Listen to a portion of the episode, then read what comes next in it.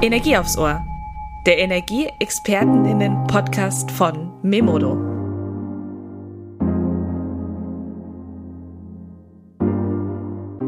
Hi Energiefans. Heute gibt es wieder Energie aufs Ohr. Ich bin Lena, Auftragsmanagerin und Energieexpertin bei Memodo.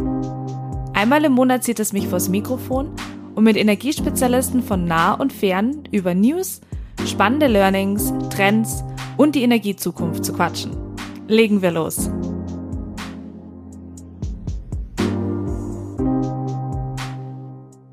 Hallo zusammen und willkommen zu einer neuen Folge Energie aufs Ohr. Heute wagen wir mal einen Blick in die Zukunft, ähm, nämlich in die Zukunft der Photovoltaik und Stromspeicher. Ähm, was sind die Trends? Woher kommen die Trends? Und äh, was zeichnet sich auch für die, für die Zukunft ab? Ähm, und ich habe natürlich äh, zwar meine Glaskugel immer auf dem Tisch stehen, aber ähm, da will ich heute nicht nur reinschauen, sondern ich habe mir auch fachmännische Unterstützung in Form von Dr. Ingenieur Johannes Weniger von der HTW in Berlin geholt. Hallo Johannes. Hallo Lena, danke für die Einladung. Ja, schön, dass du heute da bist. Ich, ähm, ich hoffe, wir können gemeinsam ein bisschen den Nebel äh, vertreiben und äh, vielleicht sehen wir danach alle etwas klarer und äh, wissen auch wieder mehr. Das ist ja unser großer Anspruch beim Podcast, dass wir Wissen vermitteln. Aber bevor wir starten, ähm, lass uns doch einfach mal kurz über dich sprechen. Ähm, was machst du? Wer bist du? Wo kommst du her? Ja, gerne. Mein Name ist Johannes Weniger. Ich bin seit 2009 in der Solarbranche tätig. Die ersten vier Jahre war ich im Berliner Ingenieurbüro im Bereich der Planung und Begutachtung von großen PV-Anlagen äh, tätig. Ja, 2013 hat mich dann ja der Forscherdrang ja gepackt und äh, seitdem forsche ich zur solarelektrischen Energieversorgung an der HTW Berlin. Das ist die Hochschule für Technik und Wirtschaft. Ja, das ist die Hochschule in Berlin, äh, die auch dafür bekannt ist, den schönsten Campus direkt an der Spree zu haben. Also wir haben eigentlich alles, was man zum Studieren braucht. Sandstrand, Strandkörbe und eine Strandbar. Wow. Äh, das ist auch bei Studierenden sehr beliebt.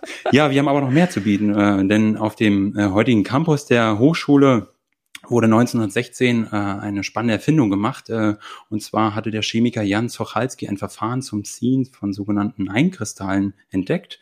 Das ist das Verfahren, mit dem heutzutage große Siliziumstäbe hergestellt werden. Das heißt, das nach ihm benannte Zochalski-Verfahren ist eigentlich die Grundlage für ja, jede monokristalline Solarzelle, die weltweit produziert wird. Und wir sehen ja mittlerweile, dass 80 Prozent aller verkauften Solarmodule weltweit äh, Module auf monokristallinen Solar Zellen sind. Das heißt, äh, wir sehen hier einfach, dass diese Technologie, die in Berlin Oberschöneweide entwickelt worden ist, ja mittlerweile die Welt revolutioniert. Und vielleicht ist das auch ein Grund dafür, weshalb wir an der HTW hier ja so begeistert sind von dieser Technologie und auch in unserer Forschungsgruppe Solarspeichersysteme einfach Photovoltaiksysteme und Stromspeicher in den Mittelpunkt gestellt haben. Ich wollte gerade sagen, da habt ihr ja eine richtige äh, Historie aufgebaut, wo ihr alle anknüpfen könnt. Genau, ja. Ähm, wir wollen ja heute ähm, so ein bisschen über die Trends ja sprechen, ähm, die ihr ja erforscht habt im Markt. Ähm, auch so ein bisschen, woher kommen die ja, was hat sich abgezeichnet und äh, dann natürlich auch den Blick in die Zukunft wagen, ja, sofern man das, äh, denke ich mal, in der Branche sagen kann, weil wir haben ja schon sehr turbulente äh, Zeiten momentan. Nicht nur allgemein in der Welt, natürlich ja auch bei uns. Ähm, und äh, aber vielleicht können wir da so ein bisschen ähm, mit äh, vielleicht Vorurteilen aufräumen, beziehungsweise vielleicht äh, ein bisschen was erfahren, was äh, wo die Reise hingeht. Vielleicht, dass wir einfach mal jetzt anfangen mit äh, dem Wissensstand, dass wir alle äh, irgendwo gleich sind. Wir wissen ja auch, dass ähm, viele Zuhörer bei uns nicht unbedingt aus der Photovoltaikbranche kommen. Ähm, vielleicht Kannst du einfach mal kurz, wie hat sich denn der Markt bei uns so entwickelt in der Photovoltaikbranche in den letzten Jahren? Mhm. Also wir haben natürlich in den letzten äh, zwei Jahrzehnten doch so manche Höhen und Tiefen in der Solarbranche erlebt. Äh, wo wir aber momentan auf alle Fälle stehen, ist, dass wir einfach einen ganz klar positiven Trend sehen. Seit 2018 geht es eigentlich nur steil bergauf. Wenn wir uns mal die Zahlen für das letzte Jahr angucken, im Jahr 2021 wurden in Deutschland über 230.000 Photovoltaikanlagen gebaut. Also das ist doch schon mal eine stolze Hausnummer. Auch äh, wenn man überlegt, äh, ja, wie, wo wir ja vor 20 Jahren gestartet gestartet sind. Und auch wenn wir uns die Entwicklung in den letzten drei Jahren anschauen, dann sehen wir auf alle Fälle Marktverdopplung. Also das ist, denke ich, auch äh, spannend zu sehen. Das kann auch nicht jede Technologiebranche vorweisen. Und äh, das heißt, äh, wir sehen momentan einfach auch eine starke Nachfrage. Das ist sogar so, dass einfach die Nachfrage aktuell das Angebot übersteigt und dementsprechend natürlich auch ja ja die Lieferzeiten auch durchaus durch die Decke gehen können. Das heißt, man muss durchaus auch ein halbes Jahr bis ein ganzes Jahr warten, bis man dann auch wirklich an der Reihe ist und bis man das eigene Dach von einem Installationsbetrieb auch mit einer Photovoltaikanlage ausstatten kann. Genau, wir sehen auch noch andere Punkte, die natürlich äh, spannend sind. Wir sehen, äh, dass ähm, ja nicht nur kleine Solaranlagen gebaut werden, sondern auch immer größere, auch auf Wohngebäuden. Und äh, das hat auch einfach den Vorteil, dass man da natürlich den größten Mehrwert auch zum Klimaschutz leisten kann. Denn je größer die Photovoltaikanlage ist, desto mehr CO2 wird letztlich eingespart und äh, das sind, denke ich, viele Gründe, die einfach dafür sprechen, dass diese Technologie sich auch noch weiter positiv entwickeln wird. Ihr habt ja, oder du mit deiner Forschungsgruppe, ähm, ihr schaut euch ja eben äh, Trends an. Ähm, wir werden später auch noch mal äh, mehr auf die einzelnen eingehen. Ähm, wie viel, was seht ihr so? Habt ihr jetzt, habt ihr jetzt eine Anzahl an Trends oder kann man sagen, das kann man irgendwie anders äh, clustern? Ähm, magst du da so einen kurzen Überblick mal geben, was ihr genau erforscht? Ja, also wir schauen uns eigentlich äh, verschiedenste Technologien an, von kleinen Balkonkraftwerken bis hin zu gewerblichen PV-Anlagen. Unser Fokus liegt aber im Wohngebäudebereich und da auf ja, Photovoltaiksystem in Kombination mit Batteriespeichern. Wenn wir uns diese beiden Technologien angucken, dann sehen wir einerseits, dass die Geräte größer wären, dass sie äh, leistungsstärker wären, dass sie flexibler wären und äh, dass natürlich auch ja immer mehr andere ja Verbraucher angesteuert werden. Also wenn wir daran denken, denken, das Ganze zu kombinieren mit Wärmepumpen, mit Elektrofahrzeugen. Da sehen wir auch einfach, dass immer mehr auch Energiemanagementlösungen auf dem Markt erhältlich sind, die diese Technologien mit einschließen. Du hast es ja gerade äh, gesagt, die, die installierte PV-Leistung ähm, ist ja auch gestiegen oder, oder wird immer, immer größer. Ähm, von welcher Leistung sprechen, sprechen wir da jetzt? Ja, bei Photovoltaikanlagen ist es so, dass man in der Regel die Leistung der installierten Solarmodule, die auf dem Dach äh, sind, äh, ja ansetzt als Größenbeschreibung der Solaranlage. Also wenn wir so ein klassisches Solarmodul uns anschauen, das eine Leistung hat von 400 Watt, und wenn ich dann auf dem Dach 20 Solarmodule unterbringen kann, dann kann ich insgesamt 8000 Watt oder 8 Kilowatt Solarmodulleistung auf dem Dach installieren. Die Leistung kann natürlich die Solaranlage nur ja bei sehr schönem Wetter und bei kalten Temperaturen dann auch wirklich erbringen. Das heißt, in der Praxis ist natürlich im, ja, im Betrieb äh, die Anlagenleistung häufig kleiner als die Nennleistung dieser Solarmodule. Aber diese Leistung ist letztendlich dafür da, um hier zu beschreiben, wie groß die Solaranlage ist wir wissen, wir wissen ja auch, dass die, dass die 10 Kilowatt Peak-Grenze ja gefallen ist. Ähm, könnt ihr das sehen in eurer Forschung? Also sieht man, dass ähm, jetzt auch äh, Wohngebäude mit mehr als 10 Kilowatt Peak äh, ausgestattet werden? Weil manche Dachflächen würden das ja durchaus hergeben.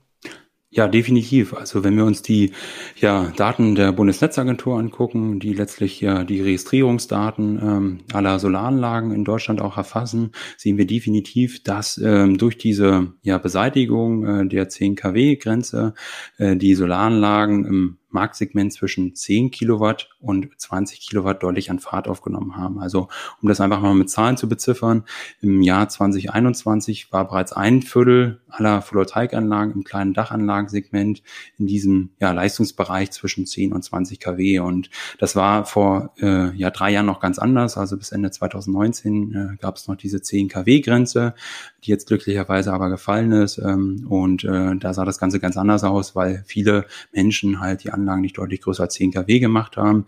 Das ist, wie gesagt, erfreulicherweise jetzt nicht mehr der Fall. Immer mehr Menschen erkennen einfach, dass es sinnvoll ist, auch eine große Solaranlage zu bauen, weil ich, wie gesagt, mit jedem weiteren äh, Kilowatt Solarleistung, was ich auf dem Dach installieren kann, auch höhere CO2-Einsparungen in Deutschland erreiche. Wir reden hier in der Regel darüber, dass ich pro Kilowatt Solarleistung etwa 500 Kilogramm CO2 in Deutschland pro Jahr vermeiden kann, dadurch, dass ich den Strom äh, einspeise oder direkt verbrauche und dadurch weniger fossile Kraftwerke in Betrieb sind. Das heißt, in der klassischen 10 kW PV-Anlage kann ich 5 Tonnen CO2 vermeiden.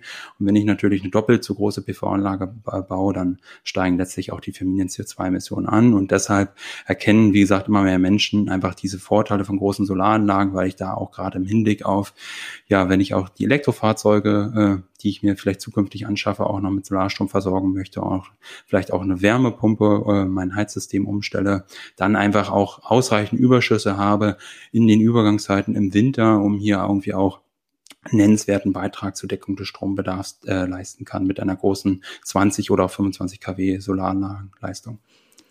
Ihr schaut ja nicht nur die, die, ähm, die Photovoltaik per se an, ihr schaut euch ja auch die äh, Stromspeichersysteme an. Ähm, man geht ja davon aus, mehr Photovoltaikleistung am Dach, äh, desto größer muss natürlich wahrscheinlich auch der Speicher sein.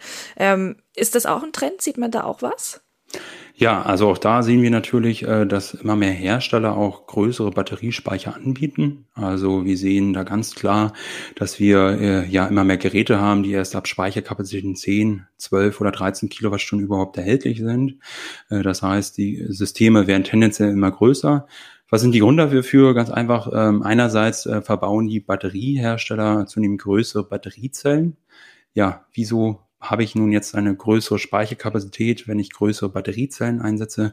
Ja, das hängt einfach damit zusammen, dadurch, dass diese Batteriezellen alle hintereinander in Reihe geschaltet sind, äh, hängt halt die Ausgangsspannung dieser Batteriespeicher davon ab, wie viel äh, Zellen ich in Reihe schalte. Und um halt ein gewisses äh, Spannungsniveau von 150 bis 200 Niveau, äh, Volt zu erreichen, brauche ich halt ähm, ja gewisse Speicherkapazitäten, die häufig über 10 Kilowattstunden liegen, um überhaupt äh, auf diesen Wert zu kommen. Größer, ähm, größer heißt ja aber auch nicht gleich immer ähm, effizienter und eventuell äh, sinnvoller. Ähm, kann es auch mal sein, dass zum Beispiel ein, ein Eigenheim, ja, wenn man gesagt, ihr seid im, im Wohnsegment, ähm, dass man sich jetzt als Häuslebauer ähm, das Dach voll macht und dann sagt, ich nehme den größten Speicher, den es auf dem Markt gibt, ähm, gibt da viel Geld aus und am Ende ähm, braucht man ja eventuell gar nicht die gesamte Kapazität. Ähm, Passiert das auch oder ist das, ist das auch ein, ein Problem?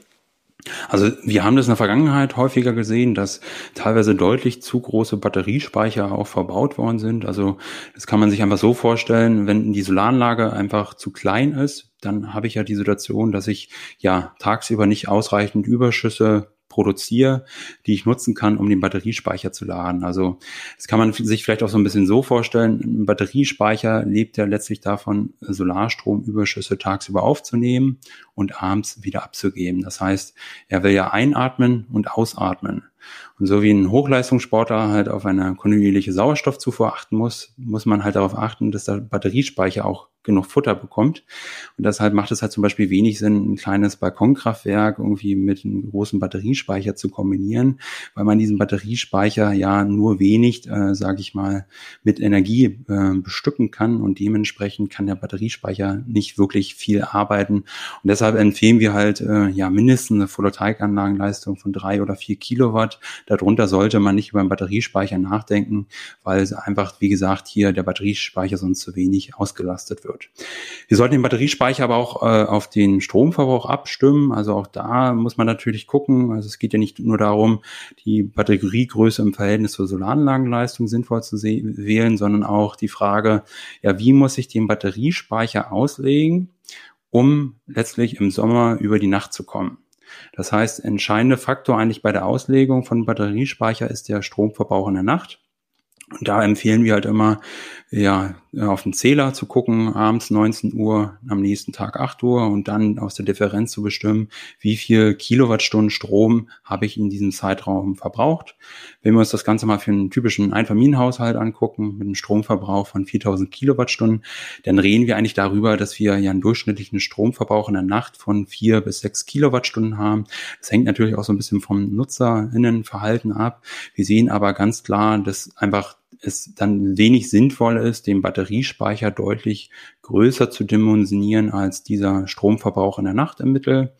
Und äh, deshalb ist das auf alle Fälle ein Kriterium. Was man da als Faustformel mitnehmen kann, was wir einfach aus Berechnungen auch für eine Vielzahl von Haushalten abgeleitet haben, ist, dass man so Pi mal Daumen sagen kann, dass eine maximale Speicherkapazität von 1,5 Kilowattstunden pro 1000 Kilowattstunden Stromverbrauch sinnvoll ist.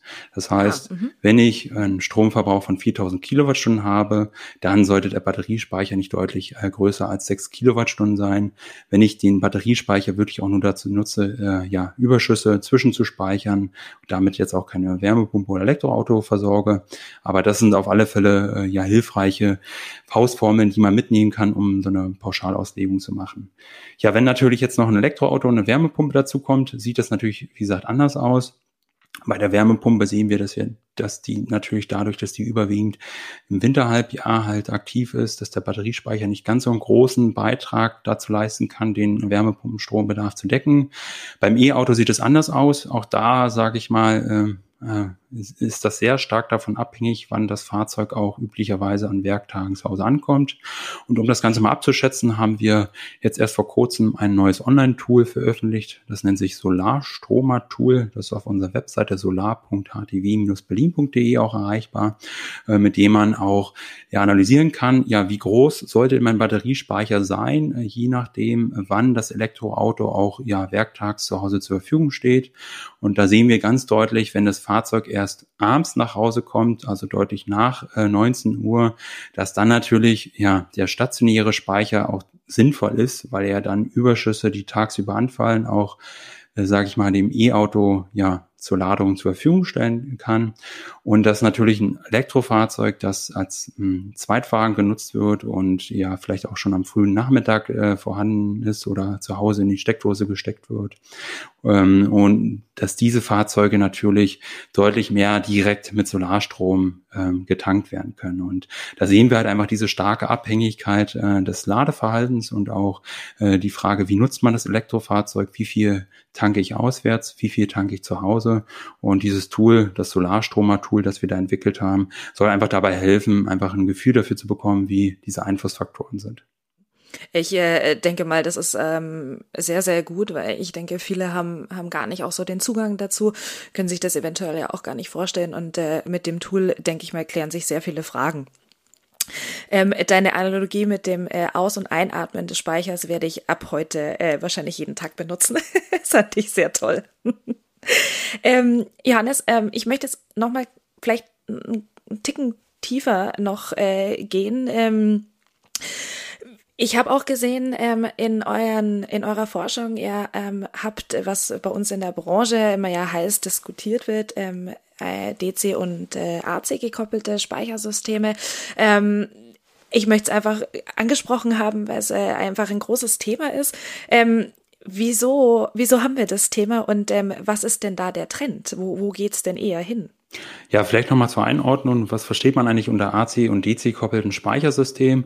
Wir haben bei der sogenannten AC-Kopplung, also AC steht für Wechselstrom, äh, die Situation, dass wir den Batteriespeicher und die Photovoltaikanlage direkt über das Hausnetz das auf Wechselstrom basiert, äh, miteinander koppeln. Und deshalb nennt sich diese äh, Kopplung AC-Kopplung. Das ist die klassische Batterie, äh, ja, Technologie, äh, Topologie, äh, mit der es so vor zehn Jahren angefangen hat. Also die meisten Speichersysteme, die vor zehn Jahren verbaut worden sind, waren AC-koppelte Speichersysteme. Das heißt, wir haben hier in der Regel separate Elektronik für die Solaranlage und für den Batteriespeicher. Man kann natürlich auch all diese Komponenten in einem Gehäuse vereinen. Das heißt, äh, wir ja, binden sowohl die Solaranlage als auch den Batteriespeicher über ein äh, ja, Gerät äh, miteinander zusammen. Und äh, diese Kopplung nennt man dann halt DC-Kopplung. DC steht für Gleichstrom, weil letztlich die Solaranlage und der Batteriespeicher ja DC-Komponenten sind. Ähm, und diese Topologie setzt sich immer mehr durch. Wir haben das auch ja näher analysiert und äh, sind zu dem Ergebnis gekommen, dass im ersten Halbjahr äh, in diesem Jahr 2022 der Marktanteil bei DC-koppelten Speichersystemen schon auf über 70 Prozent gestiegen ist. Wenn man davon ausgeht, wie gesagt, äh, ursprünglich kommen wir aus einem Markt, der sehr, sehr stark von AC-koppelten Speichersystemen geprägt war. Und das heißt, wir sehen immer mehr, dass diese ja, Technologie sich durchsetzt. Wir reden hier auch über sogenannte Hybridwechselrichter, die letztlich beide Komponenten vereinen. Und unsere Prognose ist, dass dieser Marktanteil auch noch weiter steigen wird und dass wir immer mehr Geräte sehen werden, die hier diese DC-Kopplung auch direkt schon mit integriert haben. Das, das nenne ich einen starken Trend nach oben. Ja. Ähm, wir haben von der Photovoltaikanlage auf dem Dach gesprochen, wir haben von Speichersystem gesprochen, aber ähm, jeder denkt sich natürlich, hm, da fehlt ja noch ein Zwischenpart. Ähm, habt ihr auch ähm, im, sag ich mal, Wechselrichter-Segment, äh, habt ihr da auch einen Trend? Ähm, äh, es fällt da auch was auf. Ähm, ich kann mir vorstellen, ähm, alle Systeme werden natürlich leistungsstärker. Das heißt, äh, auch die Wechselrichter müssten ja wahrscheinlich nachziehen. Ja, das sehen wir auch. Also wir führen ja seit 2018 einen Speichervergleich durch, er nennt sich äh, Stromspeicherinspektion. In diesem Speichervergleich haben wir seitdem schon über 60 Speichersysteme näher unter die Lupe genommen und sehen auch da ganz klar die Entwicklung hin zu effizienteren Geräten. Das heißt, es sind immer mehr Wechselrichter auch erhältlich, die hohe, höhere Wirkungsgrade haben und, äh, sage ich mal, auch mit sehr hohen äh, Umwandlungseffizienzen punkten können. Weshalb ist es jetzt wichtig? Ähm, ganz einfach, ähm, das ist wichtig, weil der Wechselrichter ja letztlich ja immer den Batteriespeicher nochmal in das Hausnetz äh, einbindet. Das heißt, der Strom, der aus äh, dem Batteriespeicher kommt, der muss immer durch den Wechselrichter durch. Und deshalb ist im Entladefall ist auch entscheidend, wie hoch die Verluste sind und wie hoch die Effizienz ist. Um das mal anhand einem Beispiel zu erklären, also wenn wir jetzt eine Batterie haben mit einer nutzbaren Speicherkapazität von 10 Kilowattstunden, dann ist es ja so, dass diese 10 Kilowattstunden nur auf der Gleichstromseite aus dem Batteriespeicher entnommen werden können.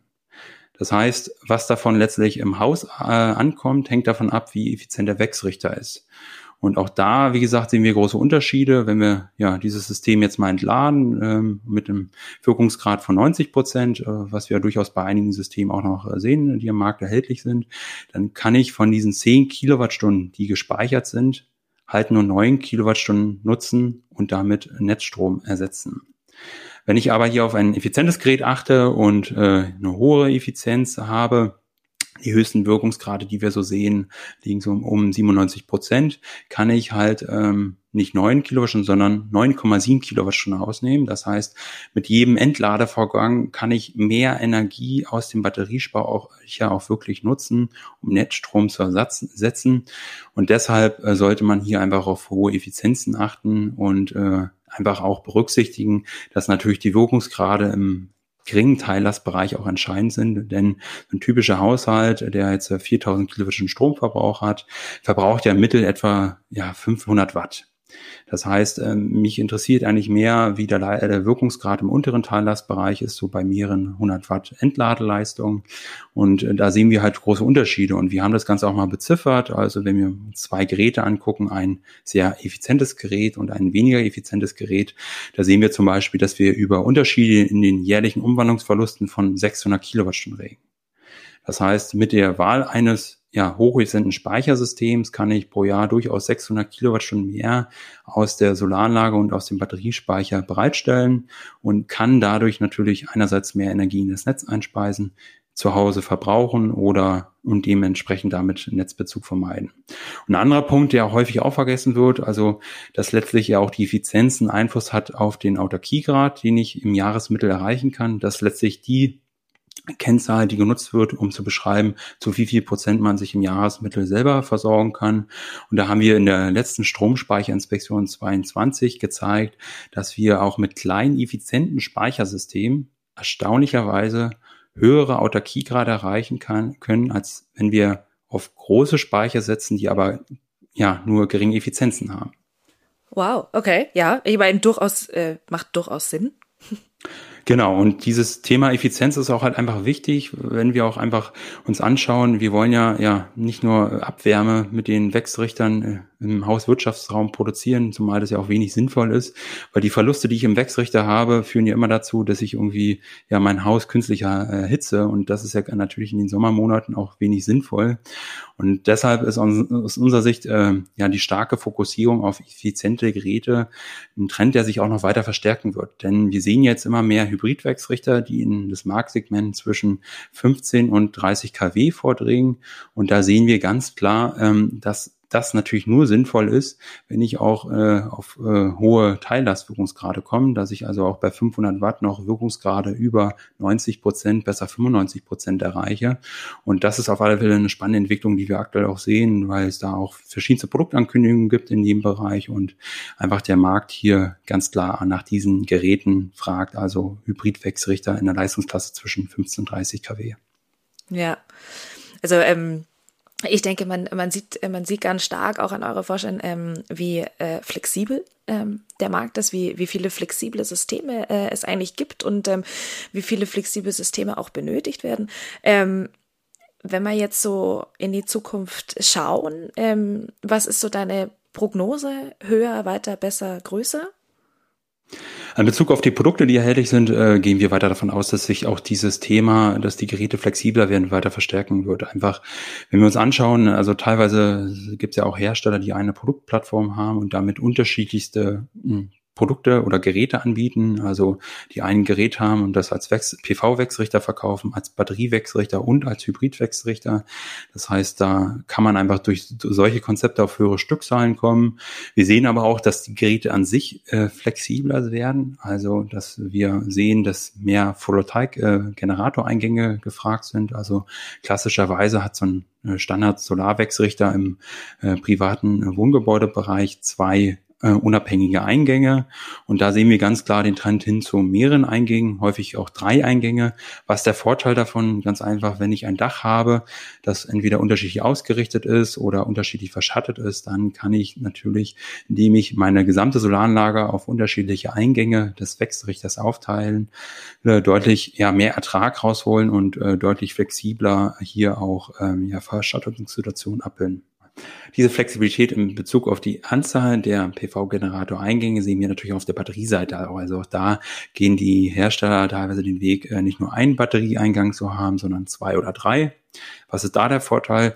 Wenn ich später nachträglich nochmal äh, ja, den Batteriespeicher erweitern möchte, weil irgendwie zusätzliche Verbraucher dazugekommen sind und es sinnvoll ist, nochmal eine größere Batteriekapazität auch zu installieren, dann kann ich, äh, wenn ich äh, mehrere unabhängige äh, Eingänge habe, deutlich einfacher Batteriespeicher nachrüsten. Und das ist da auf alle Fälle ein Vorteil.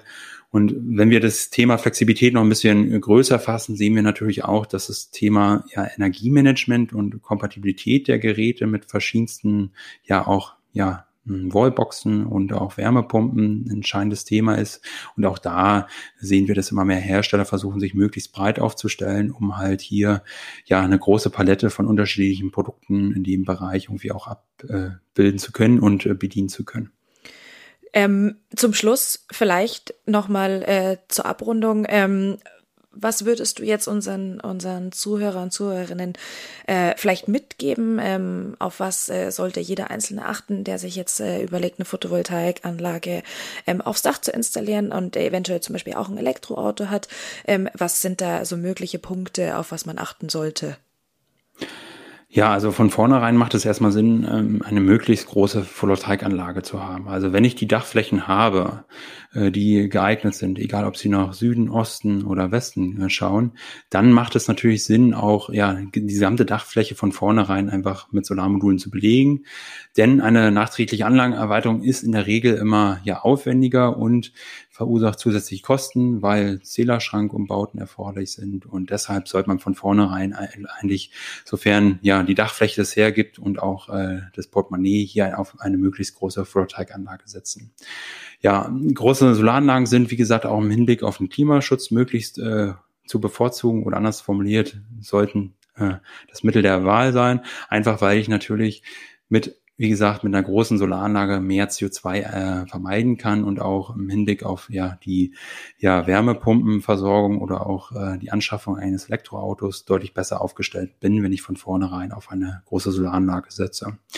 Ja, im Hinblick auf den Batteriespeicher äh, lohnt es sich immer, sich nicht nur den aktuellen Stromverbrauch anzugucken, sondern auch in die Zukunft zu gucken. Also auch kommen Kinder dazu, ziehen Kinder aus, wie wird sich der Stromverbrauch vermutlich entwickeln äh, und da ähm, empfiehlt es sich halt immer zu schauen, ähm, dass man einfach äh, ja abschätzt, wie der Stromverbrauch sich zukünftig entwickeln wird und auch da schon direkt gleich einen passenden Batteriespeicher mit auswählt. Und äh, grundsätzlich äh, würde ich auch immer sagen, ja, den Speicher gleich mitdenken, denn Batteriespeicher haben ja auch noch einen anderen Nutzen, denn wenn es mal zum Netzausfall kommen sollte, können Batteriespeicher, die notstromfähig sind oder eine sogenannte Ersatzstromfähigkeit mit sich bringen, hier auch das Hausnetz weiter versorgen.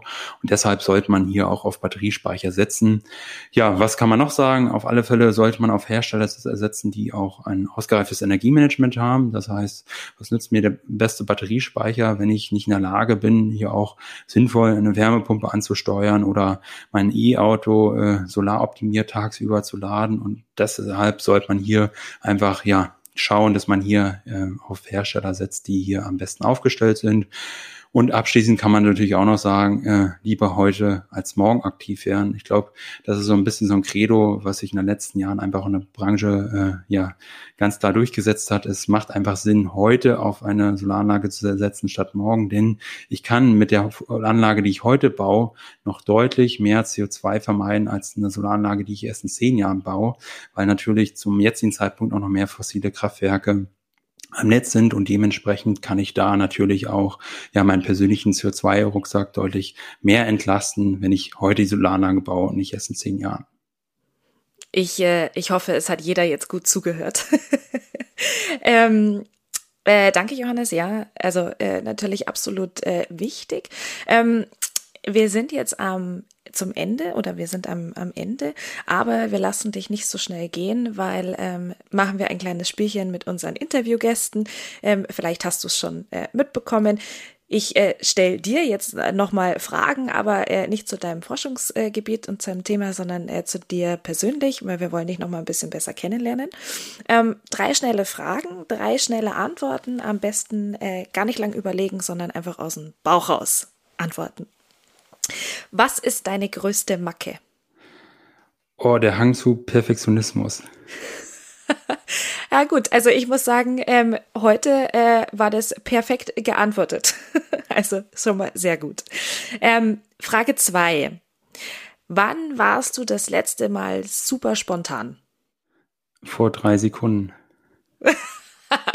okay, bei der ersten Frage also. das ist sehr gut. Ähm, und Frage drei und äh, letzte Frage. Ähm, wie stellst du dir dein Leben als Rentner vor? Ja, ich hoffe, dass wir dann in einem solarstromgefluteten Energiesystem leben und dass man mittags, äh, sage ich mal, sich einen Tee kochen kann und wirklich weiß, dass jede Kilowattstunde, die aus dem Netz kommt, äh, von Solaranlagen kommt und das nicht nur im Sommer, sondern auch im Winter. Auch privat, auch mit Herzblut dabei. Du hättest auch einfach sagen können, ich möchte gern am See sitzen und angeln. Ja, dann ähm, vielen Dank, Johannes. Ähm, wenn unsere Zuhörer und Zuhörerinnen jetzt noch mehr erfahren möchten, du hast einmal das Online-Tool ähm, erwähnt. Gibt es noch eine Webseite, wo Sie vielleicht noch ein bisschen tiefer gehen können, ähm, wenn da jemand Interesse hat? Ähm, oder habt ihr irgendwelche Links, was du vielleicht noch teilen kannst? Ja, also wir haben äh, eine ausführliche Webseite, wo all unsere Forschungsergebnisse irgendwie auch öffentlich zugänglich sind. Äh, das ist die solar.htw-berlin.de. Also das ist die zentrale Anlaufstelle, wo sich einerseits alle unsere Studien auch befinden und auch die genannten Online-Tools, zum Beispiel auch den Unabhängigkeitsrechner, den wir entwickelt haben und auch das Solarstromer-Tool, das wie gesagt äh, ganz frisch jetzt herausgekommen ist. Und ähm, genau, da gibt es auf alle Fälle verschiedenste Möglichkeiten, sich einfach über den aktuellen Stand der Dinge im Bereich Photovoltaik und Stromspeichersysteme auf den neuesten Stand zu bringen. Wir verfolgen ganz äh, genau natürlich eure Forschung und ähm, äh, sind jedes Jahr auch wieder gespannt, äh, was es für neue Trends gibt. Vielleicht schauen wir doch einfach dann mal nächstes Jahr mal, wie es sich weiterentwickelt hat. Ähm, auf jeden Fall erstmal vielen Dank, Johannes, dass du dein äh, irrsinnig großes Wissen mit uns geteilt hast. Danke. So, und äh, wir sind jetzt am Ende. Ich äh, sage mal wieder äh, danke, dass ihr zugeschaltet habt, beziehungsweise auf unsere Folge geklickt habt. Und äh, ich hoffe, euch natürlich auch beim nächsten Mal wieder begrüßen zu dürfen und dass ihr reingehört habt. Ich sag Tschüss und Baba. Bis zum nächsten Mal.